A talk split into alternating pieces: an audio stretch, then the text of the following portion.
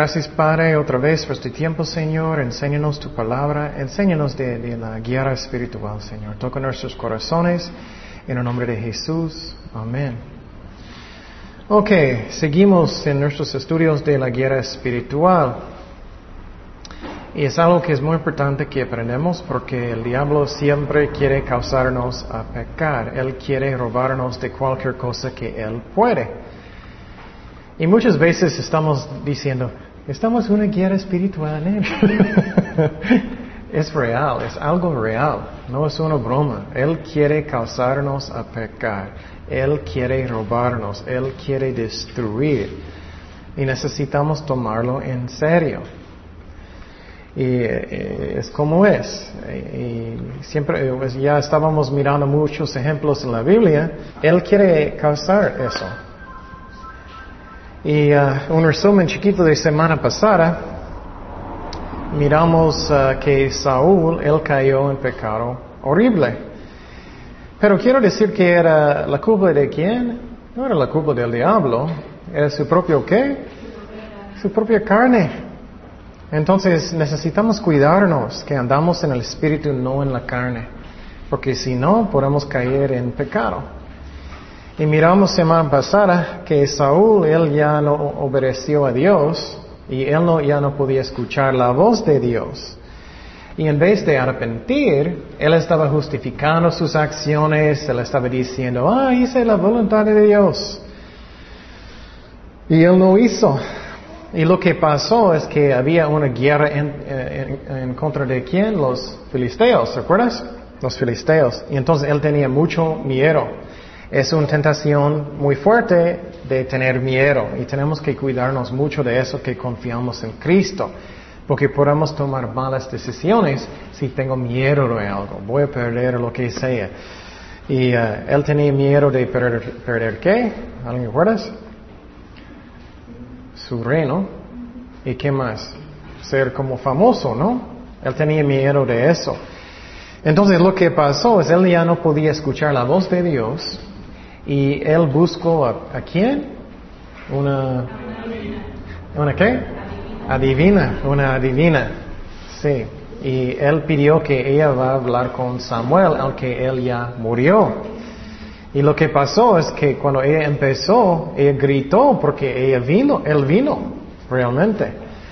Y entonces él regañó a, a Saúl diciendo, ¿por qué me llamaste? Ya te dije lo que va a pasar. Y lo triste es que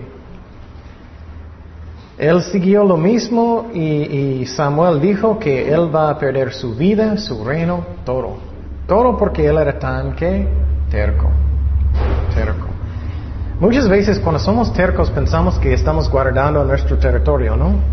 Que estamos guardando lo que tengo. Pero la cosa que Jesús dijo es si tú vas a perder lo que tu vida, ¿qué vas a encontrar? Tu vida, ¿no? Entonces, si vamos a poner Cristo primero, vamos a encontrar la vida, no perderlo. Y Saúl, él perdió todo. También miramos un ejemplo que me gusta mucho en Salmo 73. En este salmo, miramos semana pasada, que el uh, salmista Asaf, que él, él casi tropezó porque él estaba mirando, ¿qué? Todos los ricos, ¿no? Mirando las casas grandes, los carros grandes, y él pensaba, ¡ay, estoy sirviendo a Dios, pero no tengo casi nada! y él casi tropezó, porque él estaba diciendo, oh, estoy sirviendo a Dios por nada, mira, ellos tienen todo lo que ellos pueden y quieren.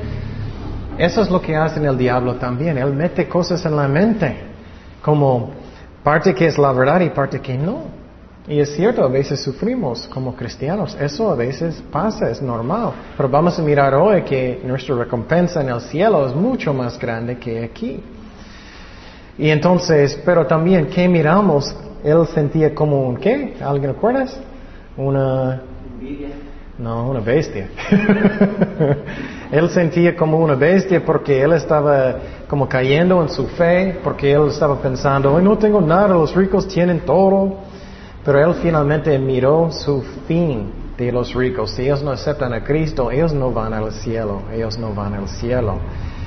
Y entonces, él estaba finalmente él miró a través de la Biblia que en Cristo eres más rico que todo el mundo, que no conocen a Cristo. Y miramos poquito, vamos a Salmo 73, 17. Salmo 73, 17. Y él era bien enojado y mucho miedo y todo hasta que él hizo eso. Dice, hasta que entrando en el santuario de Dios comprendí el fin de ellos. Salmo 73, 17. Ciertamente los has puesto en deslizaderos y asolamientos los harás caer, como han sido asolados de repente, se consumieron de terrores, como sueño de que despierta. Así, Señor, cuando despertares, menospreciarás su apariencia. Entonces él miró que su su fin es, ellos no van a ir al cielo. Entonces cuando sentimos que, ay, no tengo tanto, estoy mirando en el cielo las grandes casas, si conoces a Cristo, eres, es que, ¿cómo larga, o vamos a hablar de eso? Entonces, pero eso es lo que él aprendió. En versículo 21 dice, se llenó de amargura mi alma y en mi corazón sentía punzadas. Tan torpe era yo que no entendía. Era como un qué? Un bestia delante de ti. ¿Cuántos nosotros sentimos como una bestia a veces, no? Tenemos que poner la vista en Cristo, podemos caer en tentaciones. Entonces, hoy lo que vamos a hacer, vamos a buscar varias diferentes trampas del diablo, diferentes trampas del diablo. Vamos a mirar muchos. Tengo un libro que se llama Estrategias de Satanás y saqué muchos de este libro y es buenísimo si quieres leerlo un día y vamos a mirar varios. Entonces, una cosa que el diablo le gusta hacer mucho, él le gusta dar el, la carnada, pero esconder el anzuelo, el anzuelo. O él le gusta dar el miel, él le gusta esconder el aguijón. Él hace eso mucho porque él quiere engañar. Y entonces, ¿qué es un ejemplo de eso? Por ejemplo, um, en la historia de, Josué, uh, José, perdón, la historia de José. ¿Recuerdas lo que pasó con él? Ellos vendieron a José al Egipto. Entonces, cuando él estaba allá, él era muy fiel. Él era muy fiel y él finalmente estaba trabajando por Putifar, ¿recuerdas eso? Y entonces él era muy fiel en su casa, posiblemente tú eres muy fiel, cristiano. Y lo que pasó es que su esposa tentó a José. Y entonces, si él solamente estaba mirando a la muchacha, eh, eh, él, está mirando? Ah, la, carnada, ¿no? Es como es. o el miel. Pero el diablo siempre esconde las consecuencias, aguijón. Y entonces, ¿qué él hizo? Él huyó, él huyó de este pecado. Y entonces, ¿qué es lo que necesitamos hacer? Eso es muy importante. Necesitamos esta. Lo que voy voy a explicar las tentaciones, estrategias o trampas del diablo y los remedios. ¿Me explico? Entonces, primer remedio es que necesitamos estar lejos de pecado, lejos de pecado. No juega con pecado. Entonces Josué, él hizo qué? Él corrió, ¿no? Él huyó. Él quería estar lejos de pecado. Si estamos jugando con pecado, ¿qué va a pasar? Podemos caer fácilmente, ¿no? Y otra cosa muy importante, muchos piensan que la victoria pasó cuando él oyó. Eso no es cuando pasó. Pasó antes, porque él decidió antes, yo no voy a jugar con pecado. ¿Me explico? Porque, por ejemplo, si él, si él estaba jugando con pecado, si eh, él estaba mirando revistas de bikinis en Egipto, en el momento que vino la tentación, él va a caer. ¿Me explico? La victoria viene antes, antes. Entonces no juega con tentaciones o puedes caer. Y piénsalo, uh, pecado siempre llega a dolor. Ok, eso es primer remedio. Segundo, Es lo que dije, pecado siempre llega a dolor y vas a perder cosas. Es como es. Por ejemplo, si Josué, José decidió, ah, yo voy a ir a la cama con ella. Oh, por cinco minutos o media hora, lo que sé, cuánto tiempo él va a tener con ella y después, ¿qué va a pasar con él? La cárcel más, ¿no? Y él nunca va a escapar, escapar porque Dios va a cambiar su plan si él hizo eso, ¿me explico? Y entonces siempre llega dolor con pecado. Necesitamos entender eso. Vamos a Gálatas 6.8. Gálatas 6.8. Gálatas 6.8 dice, porque el que siembra para su carne, de la carne segará que corrupción. Mas el que siembra para el espíritu, del espíritu segará vida eterna. Entonces, es como es, es como es. Siempre pecado causa dolor, causa dolor. Ok, primero, entonces, uh, los remedios, primero, es que necesitamos estar lejos de pecado, también necesitamos decidir que pecado causa dolor. Ok, próxima tentación. Eso es lo que el diablo encanta de hacer, estas cosas, muy interesante. Él le gusta pintar pecado como es algo muy glamoroso o muy romántico, algo glamoroso. ¿Y qué son los remedios? Eso es muy interesante. El más que el diablo pinta el pecado glamoroso, el más peligroso es. El más peligroso es. Por ejemplo, cuando el rey David estaba caminando en el techo y después él llevó a Betsabé arriba. Posible él estaba diciendo a ella, oh, era tan romántica. Te miré en el techo y eres tan hermosa. Y mira qué peligroso era este pecado. Qué peligroso. Entonces, el diablo le gusta pintar pecado como si fuera bonito. Qué romántico, qué hermoso, me siento lleno de amor, lo que sea. Él le gusta pintarlo en esa manera. Pero mira las consecuencias. Él mató a alguien, él tenía tantos problemas. Número tres, remedio, remedio. Uh, necesitamos mirar las consecuencias las consecuencias, pensar antes. Por ejemplo, si David estaba usando su mente, no solamente sus hormonas, él podría pensar antes qué son, dónde llega este camino. Si voy a hacer este pecado, ¿qué son, son las consecuencias? ¿Dónde llega? Y entonces, eso es otro remedio. Por ejemplo, ¿qué pasa con personas que empiezan a tomar? Más y más y más, usualmente, ¿no? ¿Dónde llega el camino si voy a empezar de este pecado? ¿Dónde llega? Otro remedio. Necesitamos pensar que cada pecado causa la sangre de Jesucristo, la sangre de Jesucristo. Entonces no, no debemos pensar que pecado no es nada. Entonces el diablo le gusta hacer eso, ¿no? Cuando tú miras los, anuncios muy grandes en el boulevard de las cervezas, siempre tienen uh, bonitas muchachas y todo, lleno de mentiras, ¿no? Oh, si tomas una cerveza vas a tener muchachas y todo. Eso es lo que él hace. Él le gusta pintar pecado hermoso para que no das cuenta. Él hace eso. Ok, otro um, trampa del diablo. Trampa número tres. Trampa número tres, él le gusta hacer pecado para ser chiquito, pequeño. Él le gusta hacer eso. Oh, no es nada, no es nada, no te afecta, no es nada, es una mentirita. no le afecta. Ok, ¿qué son los remedios? El más pequeño pecado puede mandar a alguien al infierno, al infierno.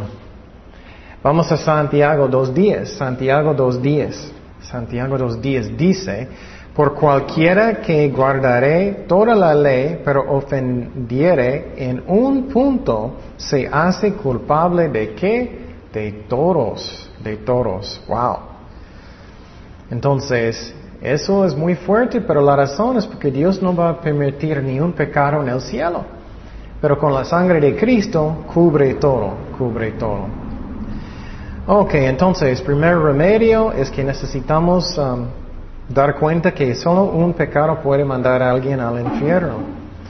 Número dos, de remedio, bajo de uh, hacer, uh, de la trampa de hacer el pecado parecer chiquito. Ok, es que um, pecados más pequeños, pequeños no, llega a más grandes pecados. Uh, eso es muy importante. Chiquitos pecados llega a más grandes pecados, ¿no? Causa. Por ejemplo, mi primera cerveza.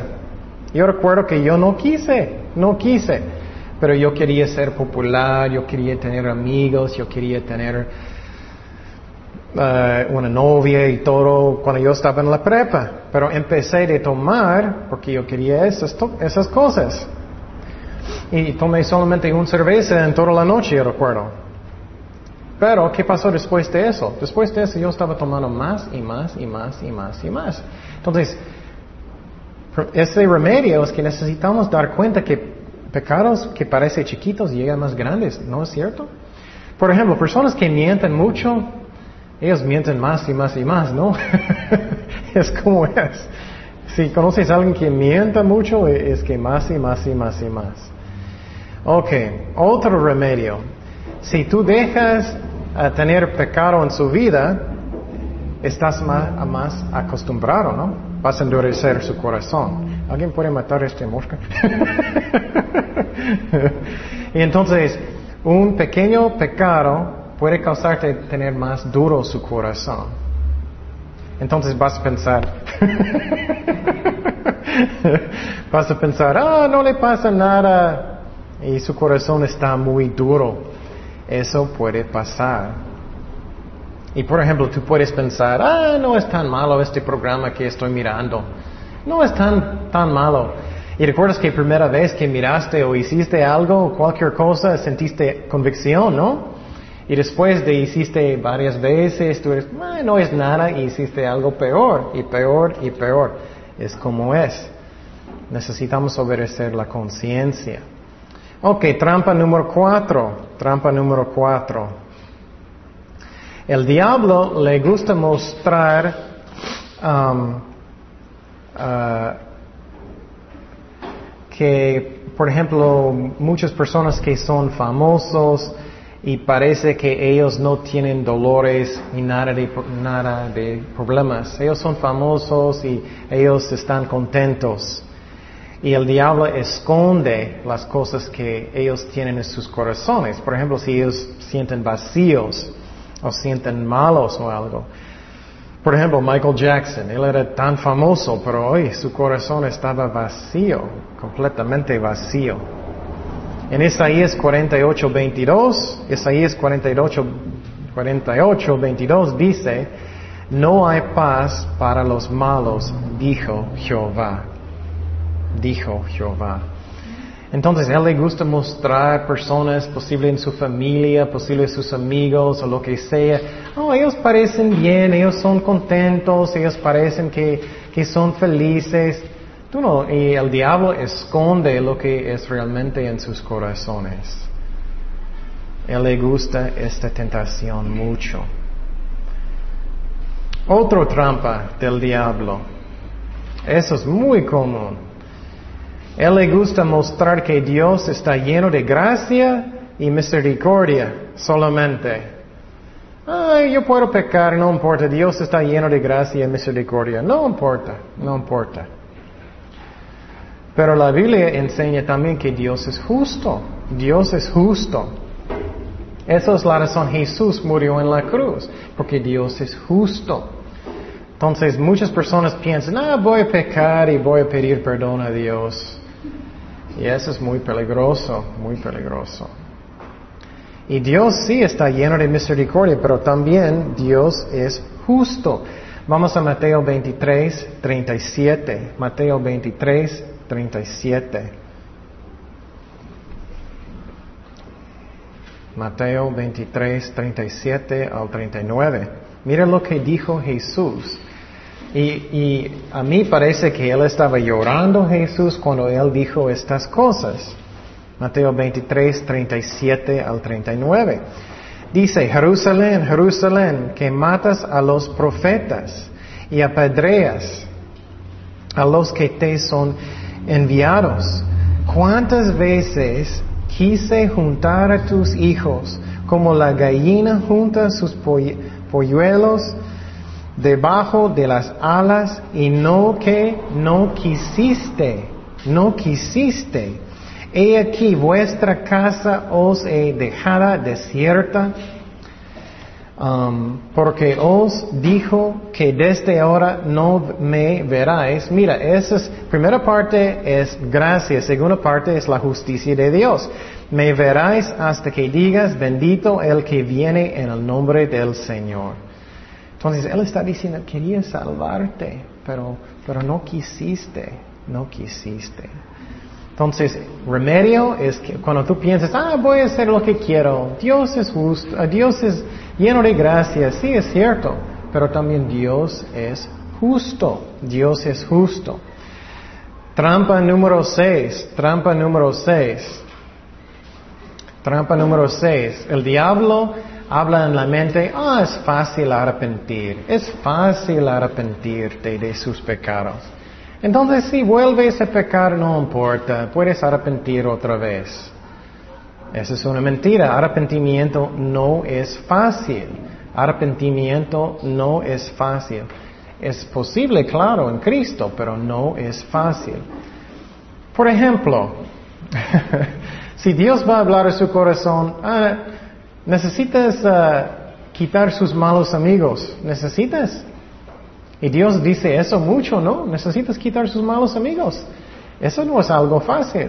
Arrepentimiento no es fácil, pero es bueno. Imposible el diablo va a decir, ah, tienes un mal negocio. Ella tenía un mal negocio. Un día va a dar su testimonio. Y si eres obediente, vas a quitar su mal negocio y vas a confiar en Dios. Eso no es fácil. No es fácil. Arrepentimiento no es fácil. Entonces, para decir, ah, voy a pecar, voy a arrepentir, voy a pecar, voy a arrepentir, eso no, no sirve.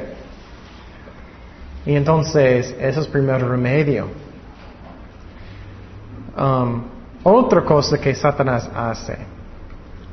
Antes de pecar, él va a decir, ah, hazlo, puedes arrepentir después. Hazlo, hazlo.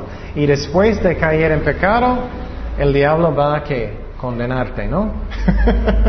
es lo que Él hace. Él va a decir, ah, hazlo, y después, mira lo que hiciste. Es lo que el diablo hace. Ok, trampa número siete, trampa número siete del diablo. Él va, a veces, Él va a tentarte directamente de pecar. Él va a tratar cualquier manera que Él puede. Y, muchas veces él va a hacerlo directo. Por ejemplo, con el rey David eso era bien directo, ¿no? Había una mujer arriba del techo, desnuda, y él hizo directamente. Ok, ¿qué es el remedio? Remedio de eso. Si tú vas a pecar a propósito, usualmente e, eso llega a más fuertes pecados, más y más fuertes pecados. No juega con eso. Por ejemplo, con David, ¿qué pasó con él? Él pecó y después uh, de, cometer adulterio, el que él mató a su esposo. Entonces, uh, pecando a propósito es muy peligroso. Ok, ¿qué más? Él le gusta, uh, trampa número 8, él le gusta mostrar personas que pecan mucho y parece que ellos están a gustos, que todo está bien que todo está bien. Él le gusta mostrar personas que parecen a gustos cuando ellos están pecando. Ok, un remedio. Y posible Dios sí está bendiciendo a las personas, posible que sí. Ok, este remedio es muy importante. Solamente porque Dios está bendiciendo a alguien, nosotros también no significa que todo lo que hacemos, Él le gusta, que Él le gusta todo lo que estamos haciendo.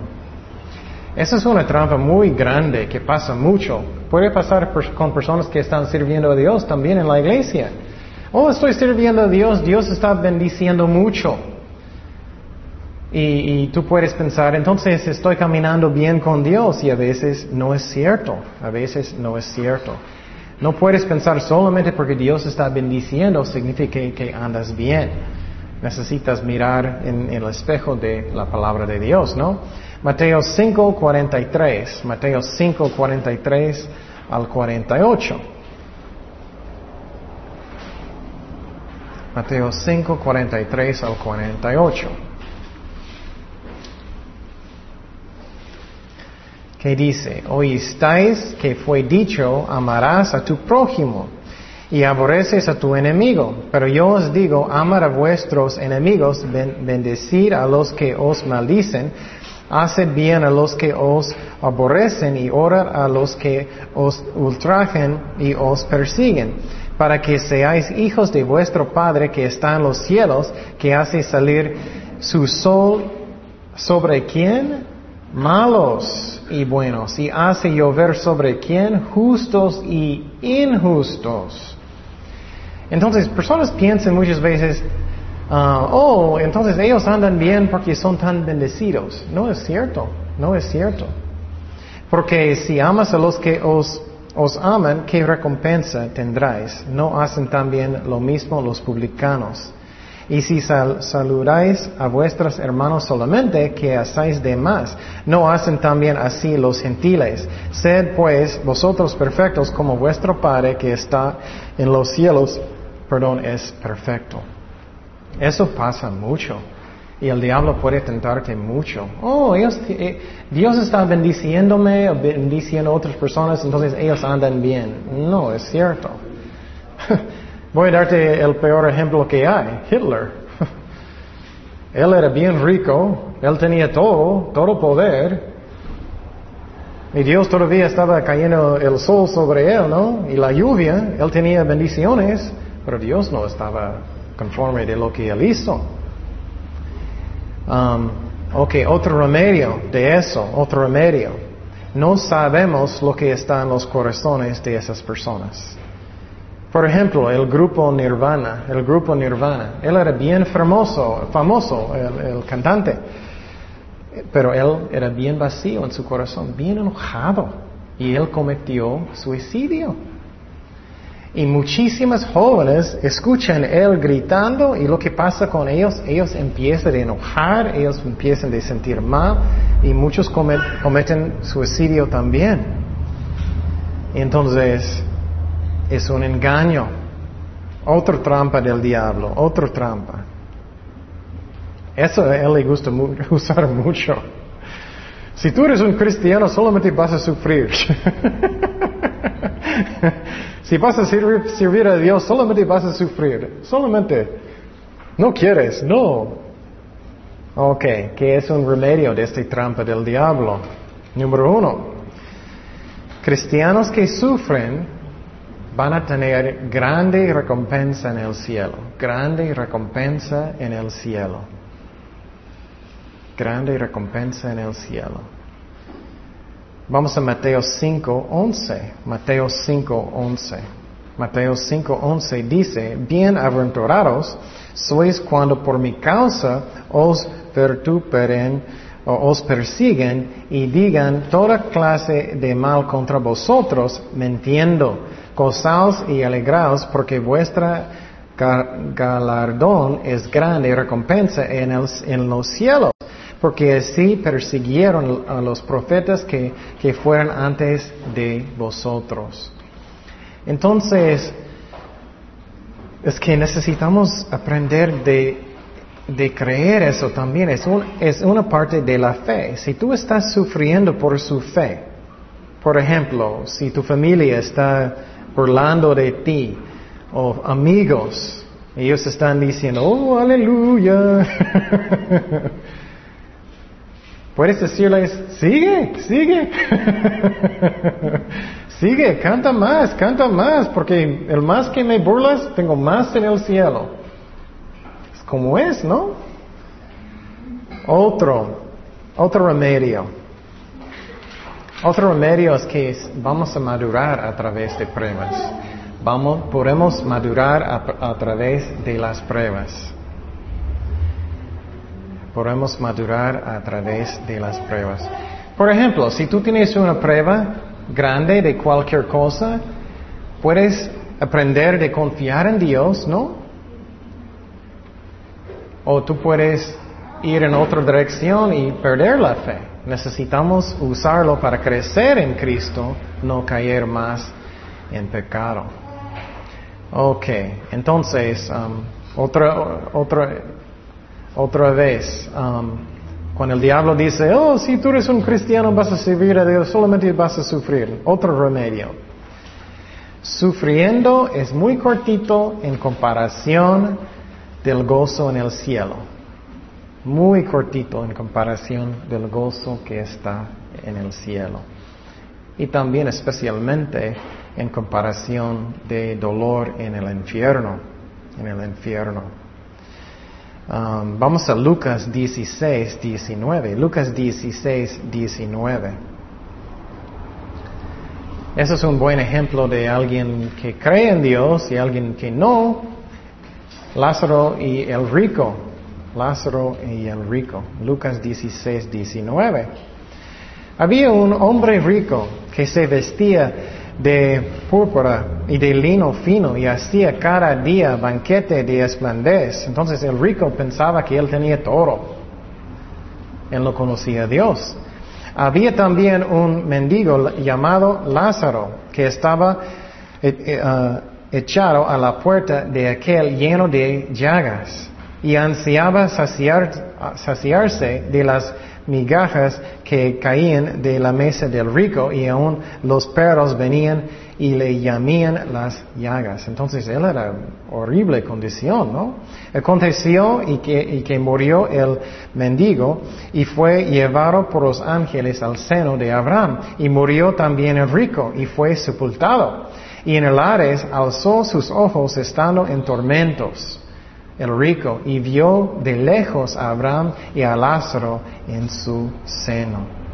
Entonces él, dando voces, dio, Padre Abraham, ten misericordia de mí, y envía a Lázaro para que moje la punta de su dedo en agua y refresque mi lengua, porque estoy tormentado en esta llama.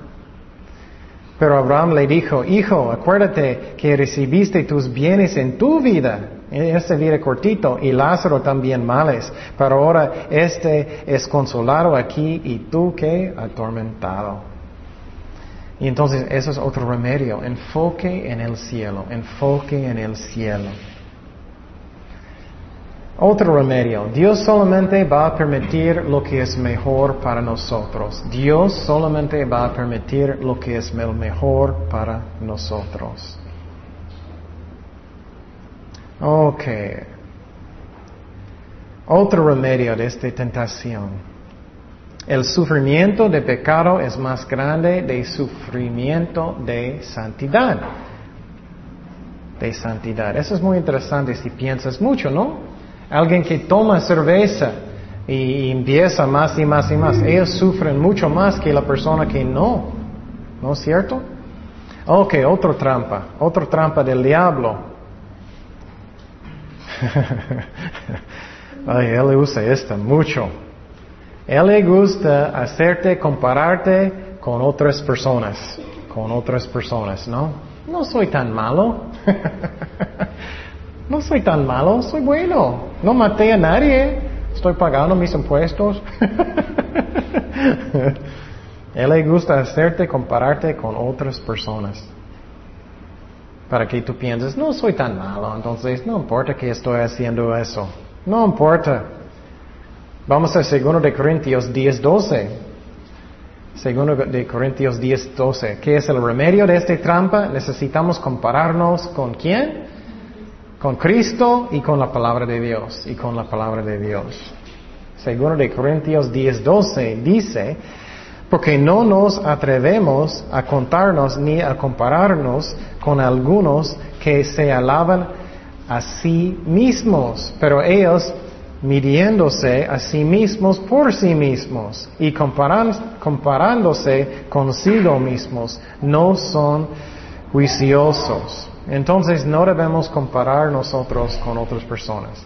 Por ejemplo, oh, estoy mirando a Jaime, oh, me siento mucho mejor. Eso no está bien. Compararnos con Dios, con Dios. Otro remedio. Necesitamos mirar lo que está en el corazón, no lo de afuera. Corazón, no de, de afuera. Por ejemplo, tú puedes estar en la iglesia. Hola hermano, ¿cómo estás? Pero ¿qué está en su corazón? Dios sabe lo que está en su corazón. Y Cristo estaba ah, regañando a los fariseos, ¿no? Él estaba diciendo, limpia lo que está adentro y vas a estar bien afuera. Muchas trampas del diablo, ¿no? Otro trampa del diablo. Eso es uno de mis favoritos. Es la razón, tenemos una clase de doctrina, teología. Él le gusta doctrina falsa, doctrina falsa. Doctrina falsa. ¿Qué es la razón? Doctrina falsa siempre causa que vas a perder algo. Vas a perder algo o puedes tropezar. Por ejemplo, algunas iglesias enseñan la, doctrina de la prosperidad. Si tú tienes suficiente fe, fe, puedes tener su casa grande, puedes tener todo lo que quieres, un grande carro y todo. ¿Y qué va a pasar cuando no tienes? Vas para abajo, ¿no? Vas a perder la fe porque es doctrina falsa. Entonces tenemos que tener cuidado de tener buena doctrina. Ok, otra trampa del diablo, otra trampa del diablo. Malos amigos. Uf, eso es muy común. común. Malos amigos. Es un mandamiento que nuestros mejores amigos no son malos, que debe ser cristianos buenos, o mejor que estar solo con Cristo. Es como es. Primero de Corintios 15, 33. Primero de Corintios 15, 33. Y muchas personas dicen, ah, no va a afectarme, no me afecta. Uy, claro que sí, cada persona. Dice, no erráis, las malas conversaciones o amistades corrompan las buenas costumbres. Es como es. Otro remedio, otro remedio de esta trampa de malos amigos. Algo muy raro y muy malo en la carne de cada uno de nosotros, que tenemos un grande, raro atracción de mirar lo que es malo. ¿No es cierto? Está en nuestra carne, cada uno de nosotros.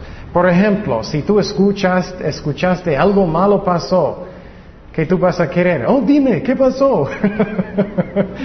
Dame una foto, quiero ver. Hay algo malo en cada uno de nosotros que queremos mirar lo que es malo en la carne. Mi espíritu, espero, si, soy un cristiano, quiere hacer lo bueno. Pero mi carne siempre quiere hacer lo malo y quiere ver lo que es malo. Entonces, si tú estás saliendo con malos amigos, algo malo va a querer de mirar lo que es malo. Ok. Otro ejemplo, remedio de malos amigos. Necesitamos mirar maldad de la misma manera que Dios mira. ¿Tengo los mismos ojos que Dios tiene? Si cuando estoy mirando pecado, que estoy triste, que estoy mirando que es malo, que, que Dios quiere sanar, que Dios quiere ayudar, pero que pecado destruye. Eso es lo que estoy mirando. Vamos a Santiago 4.4. Santiago 4.4. Dice, oh almas adúlteras, ¿no sabéis que la amistad del mundo es enemistad contra Dios? Cualquiera pues que quiera ser amigo del mundo es constituye que enemigo de Dios. Qué fuerte, ¿no? Qué fuerte. Ok, en esta parte vamos a, aprender cómo el diablo le gusta tentar cristianos para que ellos no tienen mucho fruto en sus vidas, en sus vidas.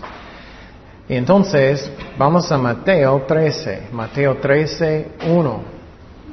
Mateo 13, 1. Mateo 13, 1 dice, aquel día salió Jesús de la casa y se sentó um, junto al mar. Y, y, se le juntó mucha gente y entrando él en, en, la barca se sentó y toda la gente estaba en las playas. Entonces él estaba predicando a todos desde uh, un barco y ellos estaban en la playa. Y les había muchas cosas por palabras, diciendo, he aquí el sembrador salió a sembrar. Y mientras sembraba, parte de la semilla cayó junto al camino, vinieron las aves y la comieron. Parte cayó en pedregales donde no había mucha tierra y brotó pronto porque no tenía profundidad de tierra. Pero sal, salieron del sol y quemó y porque no tenía raíz se secó. Y parte cayó entre espinos y los espinos crecieron y la ahogaron. Pero parte cayó en buena tierra y dio fruto, cual a ciento, cual a sesenta y cual a treinta y uno. El que tiene oídos para oír, oiga. Entonces quiero explicar primeramente, a mí este pasaje no está hablando de personas perdiendo su salvación. A mí está hablando de dos diferentes tipos de personas. Uh, escuche esto muy bien, por favor. Entonces, primeramente, yo creo que está hablando a personas que son cristianos falsos, que no son cristianos, son cristianos falsos. Número dos, él también está hablando con cristianos uh, que cuánto fruto ellos van a tener en sus vidas cuánto fruto ellos van a tener. Entonces, Cristo está hablando de cosas que son muy importantes. Dios quiere que tenemos mucho fruto en la vida, mucho fruto. Entonces, vamos a brincar a Mateo 13, 18. Mateo 13, 18. Y Jesús va a explicar la parábola. Oíd pues vosotros la parábola del sembrador. Cuando alguno oye la palabra del reino y no la entiende, viene el malo y arrebata lo que fue sembrado en su corazón. Este es el que fue sembrado junto al camino. Y entonces lo que miramos aquí, voy a decir que aplica a los dos a mí. Personas que son cristianos falsos y personas que son cristianos también. Y voy a explicar. Para personas que son cristianos falsos, lo que pasó es como cuando tú vas a evangelizar, estás echando semilla, ¿no? Y lo que pasa es que si su corazón es muy duro, ellos van a decir, vete, vete, Jaime. ellos no van a ser salvados y ya. Pero eso puede aplicar a cristianos también a mí. Por ejemplo, si eres en un servicio y, estás escuchando semilla de la palabra de Dios y Dios está hablando a su corazón. Necesitas obedecer a Dios, necesitas uh, evangelizar, necesitas servir, necesitas arrepentir o lo que sea. Y si su corazón es muy duro, ¿qué va a pasar con la semilla? O bueno, vas a salir de la iglesia y vas a prender el tele y ya se fue. o, o, vas a olvidarlo porque no quieres, su corazón está duro. ¿Me explico? Eso pasa también. Y si tú haces eso, no vas a tener tanto fruto en la vida porque no estás obedeciendo a Dios. ¿Me explico? Entonces, no debemos tener corazones muy duros. Seguimos en versículo 20. y el que fue sembrado en pedregales, este es el que oye la palabra y al momento la recibe con gozo, pero no tiene raíz en sí, sino que es de corta duración, pues al venir la aflicción o la persecución por causa de la palabra, luego tropieza. Entonces, otra vez, a mí aplica los cristianos que son falsos y los que son reales también. Y entonces, ¿cómo aplica a personas que son falsos? Bueno, tú puedes tener un servicio en la iglesia, personas pueden ir enfrente, ellos escucharon la palabra de Dios, sembraron su corazón, ¿no? Ellos pueden tener lágrimas. Ay, Señor, perdóname. Ellos ponen rodillas y todo. Y eso puede pasar. Y, y, ellos pueden salir, pero ellos nunca quieren arrepentir sinceramente. Ellos ponen, ay Señor, ayúdame. Y ellos no quieren perdonar, no quieren obedecer a Dios, ellos no van a estar convertidos. ¿Me explico? Y lo que puede pasar es que ellos nunca querían obedecer a Dios. Y por ejemplo, cuando ellos llegan a sus casas, posible su familia está burlando de ellos. Mire, aleluya, lo que sea. Ellos, nah, ya no voy. Esos, ellos no tenían raíz, ellos nunca han nacido de nuevo. ¿Me explico? Para cristianos, también para cristianos, si tú eres realmente un cristiano, lo que puede pasar es tú puedes tener pruebas, tú puedes tener persecución. Y en, en México, en, aquí no tenemos tanto, en el sur a veces, en el sur de México a veces. Y lo que puede pasar es si, si, alguien está burlando de ti y diciendo, mira, estás leyendo su Biblia, no haces otra cosa. Y lo que puede pasar es si tú das caso, ah, no voy a la iglesia tanto, yo no voy a servir a Dios tanto. ¿Qué va a pasar con su fruto? Vas a tener mucho menos, ¿no? Persecución, ya vas a tener mucho menos. Si das cuenta de lo que personas dicen o, persecución, entonces vas a tener mucho menos fruto. Y un ejemplo más obvio, si es un joven que realmente es un cristiano, y de repente él va a la escuela. Ellos están burlando de él otra vez. Oh, Mr. Aleluya, no quiere hacer nada de nada. Y él tiene vergüenza, no quiere ir a la iglesia, no quiere servir a Dios. ¿Qué va a pasar con su fruto? Mucho menos, ¿no? Entonces, seguimos en versículo 22. Jesús está explicando más. El que fue sembrado entre espinos, este es el que oye la palabra. Oh, perdón, olvidé decir otra cosa. Ah, en, otro ejemplo, dice que él escucha la palabra de Dios con qué? Con gozo. Entonces, eso no significa nada.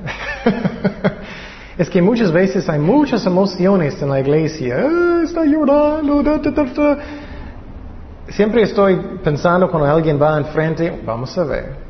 Vamos a ver cuando vienen las pruebas, vamos a ver si ellos quieren seguir a Dios como ellos caminan. Entonces, eso es el más importante. No son las emociones, es que tengo el compromiso, quiero caminar con Dios o no. Seguimos en versículo 22. Dice, el que fue sembrado entre espinos, este es el que oye la palabra, pero el afán de este siglo y el engaño de las riquezas, mira, dice engaño de las riquezas. ¿Qué es el engaño? Que son tan importantes, ¿no? Ahogan la palabra y se hace Qué infructuosa. Qué interesante. Dios quiere que tenemos fruto. Él quiere. Ok, ¿cómo aplica los dos? Cristianos falsos y reales. ¿Cómo aplica los falsos? Bueno, eso es más obvio. Ellos van a la iglesia y por costumbre, hay muchas iglesias ya en el otro lado horribles. Es un negocio. Ellos enseñan cómo tener un negocio, tener prosperidad y todo. Ellos nunca nacen de nuevo, muchísimas veces, porque no predica el Evangelio. Y lo que pasa, ¿qué pasa cuando ellos ya no tienen mucho dinero? Mm, ya van a salir, ¿no? De la iglesia. Eh, no, no gracias. No tengo mucho dinero. O ellos salen porque ellos quieren trabajar más y para tener más dinero, ¿no? ¿Qué pasa con cristianos? Cristianos que son reales. ¿Qué pasa con ellos? Muchas veces cristianos estaban sirviendo a Dios bien. Pero muchas veces, ah, yo quiero tener un grande casa, un, nuevo carro, quiero tener todo lo bueno. ¿Y qué va a pasar con su, su trabajo para Dios? Va para abajo, ¿no? Es que tenemos que sacrificar a nosotros mismos. Pero lo interesante es lo que Jesús dice en versículo 23 y vamos a mirar otro versículo. Más el que fue sembrado en, en buena tierra. ¿Qué es eso? Es el corazón, ¿no? En buena tierra, este es el que oye y entiende la palabra y da fruto y produce a ciento, a sesenta y a treinta por uno. Ok, entonces, ¿cuáles personas, eso es muy importante si quieres tener fruto, cuáles personas van a tener mucho fruto?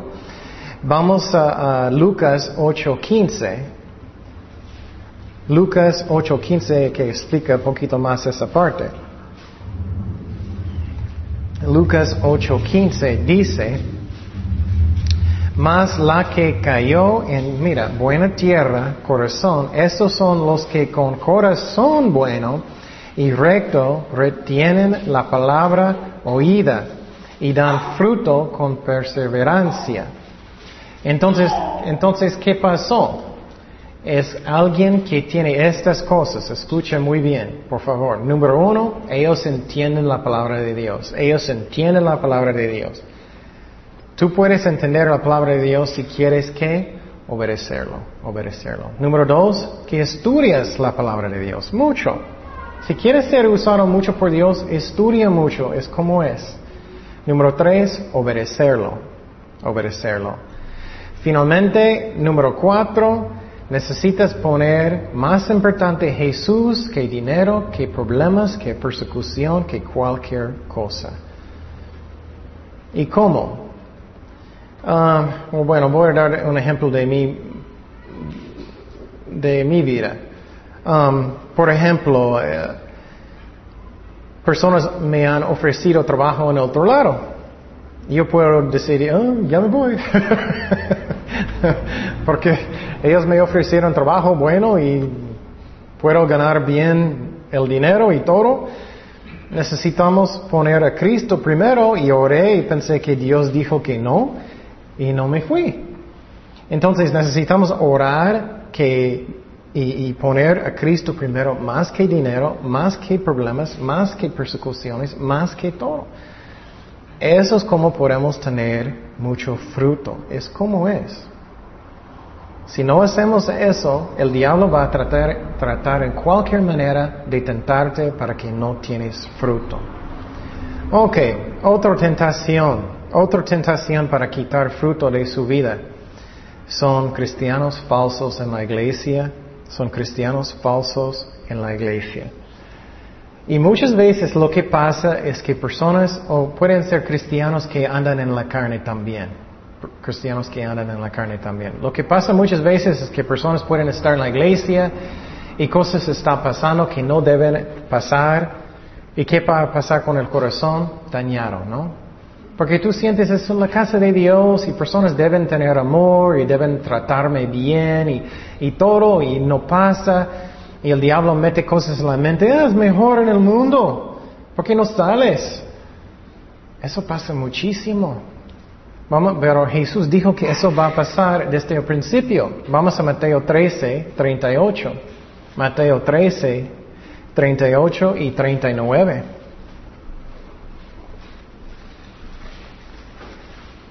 Mateo 13, 38 y 39. Jesús dijo, el campo es el mundo, la buena semilla son los hijos del reino, y la que cizaña son los hijos de quién? Del malo, del diablo.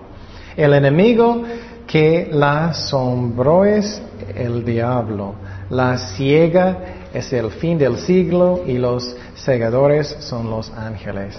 Entonces, desde el principio, Él dijo que en la iglesia van a haber personas que son falsos cristianos. Cualquier persona, puede ser el pastor, puede ser alguien en alabanzas, hay muchos, es como es. Apostasía. Una forma de la apostasía, mi opinión de la apostasía es diferente. Yo no creo que la apostasía es personas perdiendo su salvación. Yo creo que la apostasía es que la iglesia va a estar lleno de falsos. Y eso está pasando más y más y más y más y más. Lleno de falsos creyentes, falsos creyentes. Y entonces lo que pasó es que el diablo puede tentarnos con eso. Mira los hipócritas. Y eso no vas a servir a Dios. Ya, ya no voy a servir a Dios. Me da mucha tristeza porque yo conozco personas que son muy dañados. Ya no quieren servir a Dios. Y cuando eso pasa necesitamos mirar a Cristo, enfocar en Cristo solamente porque el hombre puede fallar. Y el diablo siempre quiere parar la obra de Dios. Vamos a primero de Tesalonicenses 2.18. Primero de Tesalonicenses 2.18. Eso es muy interesante, son las palabras de Pablo el apóstol. Y siempre pensamos que Pablo podía hacer lo que él quiere cuando él quería por el Evangelio. Pero mira lo que dice, por lo cual quisimos ir a vosotros. Y yo, Pablo, ciertamente, una y otra vez, muchas veces Él quiso visitarles. Pero ¿qué dice? Pero Satanás nos estorbó. Él es un enemigo real. Él prevenió a Pablo visitar la iglesia muchas veces. Qué interesante, ¿no? Ok. Entonces voy a hablar de trampas otra vez, trampas del diablo, trampas de causarte no tener mucho fruto en su vida, trampas de no tener mucho fruto en su vida. Número uno, él le gusta mostrar el mundo como es un grande, hermoso lugar. El mundo es un grande, hermoso lugar. Para que tú quieres entrar y tú quieres tener muchas cosas en este mundo. Vamos a 2 Pedro 3.10. 2 de Pedro 3.10 y 11. 2 de Pedro 3.10 y 11. Mira lo que va a pasar con este mundo. Mira lo que va a pasar. Pero el día del Señor vendrá como ladrón en la noche. Mira, tú estás tan preocupado para ser rico. Y él dice, mira, el día del Señor puede pasar en cualquier momento, en el cual los cielos pasarán con grande, ¿qué? Estruendo y los elementos ardiendo serán deshechos y, la tierra y las obras que en ella hay serán quemadas, puesto que todas estas cosas han de ser deshechas, como no debáis vosotros andar y santa y piadosa manera de vivir entonces, el remedio número uno, cuando tú quieres tener muchas cosas en este mundo, todo va a quemar. ¿Qué es la diferencia? Siempre estoy diciendo, esta vida es tan cortito y eternidad es tan larga, esta vida no, no importa nada, no importa absolutamente nada. Ok, entonces lo que estamos mirando es que este mundo va a pasar. Entonces, ¿qué importante es esta vida. No es importante. No es importante. Y sinceramente voy a decir algo fuerte. Um, si tú amas este mundo, si tú amas este mundo mucho, tienes un problema con carnalidad, con carnalidad. ¿Qué es la razón? Porque si tú miras este mundo con los ojos espirituales, ¿cómo es este mundo? Está lleno de mentiras, está lleno de asesinatos, está lleno de violando mujeres, está lleno de, enojo, de amargura, de, homicidios, de todo. ¿Cómo puedes amar a este mundo? Es imposible. Ok, número dos. Trampa número dos. Otra vez, Él va a mostrarte todo lo que sufren los cristianos, todo lo que sufren los cristianos. Si tú vas a servir a Dios, vas a sufrir muchísimo. Vas a sufrir muchísimo. Vamos a Romanos 8, 18. Pues tengo por cierto que las aflicciones del tiempo presente no son comparables, comparables con la gloria venidera que en nosotros ha de manifestarse. Entonces Él está diciendo, Ay, lo que estás sufriendo hoy no es nada en comparación de lo que va a estar en el cielo. No es nada. Ok, otro trampa del diablo que, para que Él quiere prevenir fruto en su vida. Él le gusta decirte cómo imposible es para servir a Dios. Cómo imposible. Ah, yo no puedo hacer este ministerio, yo no puedo evangelizar, tengo mucho miedo, no puedo hablar con nadie, no puedo enseñar niños, no puedo... Él le gusta meter eso en la mente muchísimo. Y necesitamos mirar a Cristo, ¿no? Filipenses 4:13.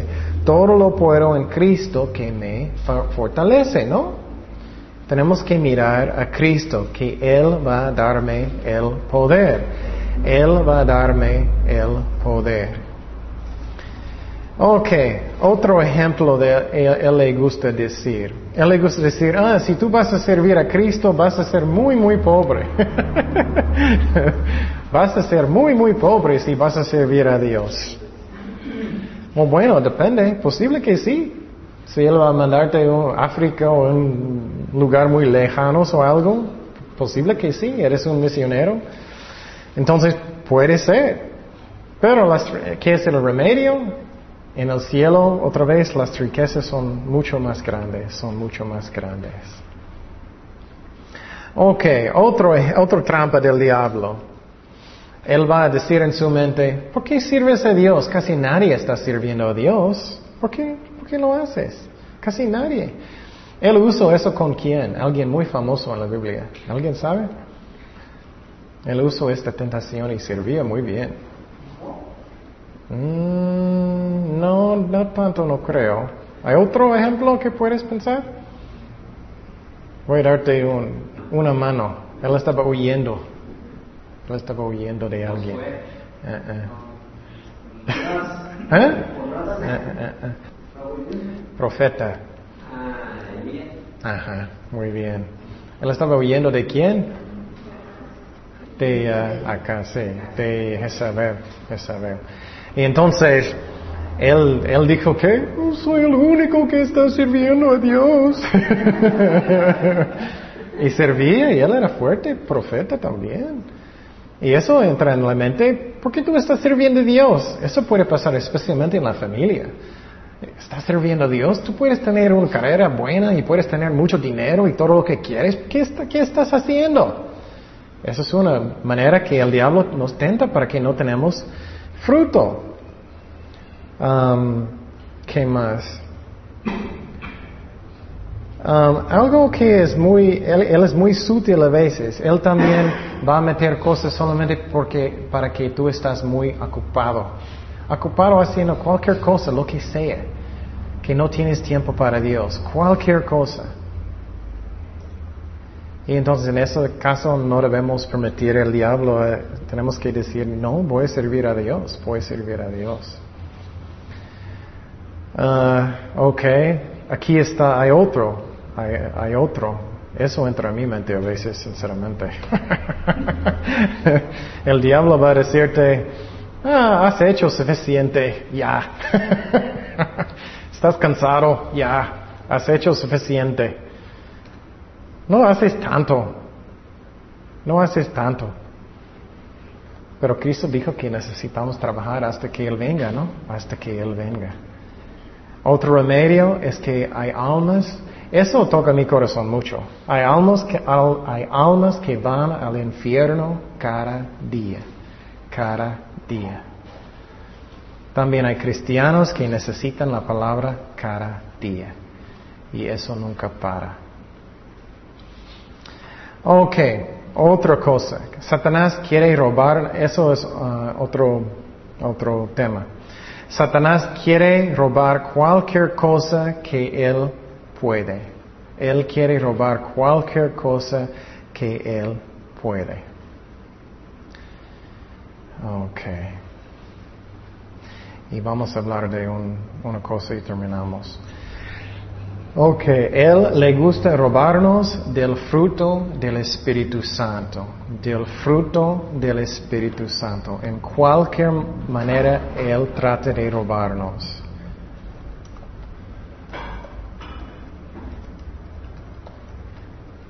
Entonces, ¿cómo?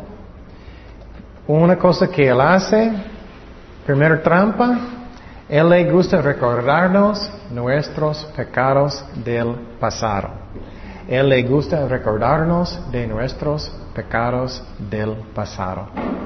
¿Cuánto gozo vas a tener si siempre estás pensando en lo que hiciste? Ay, hice este pecado, hice este, hice. Y constantemente Él está recordándote.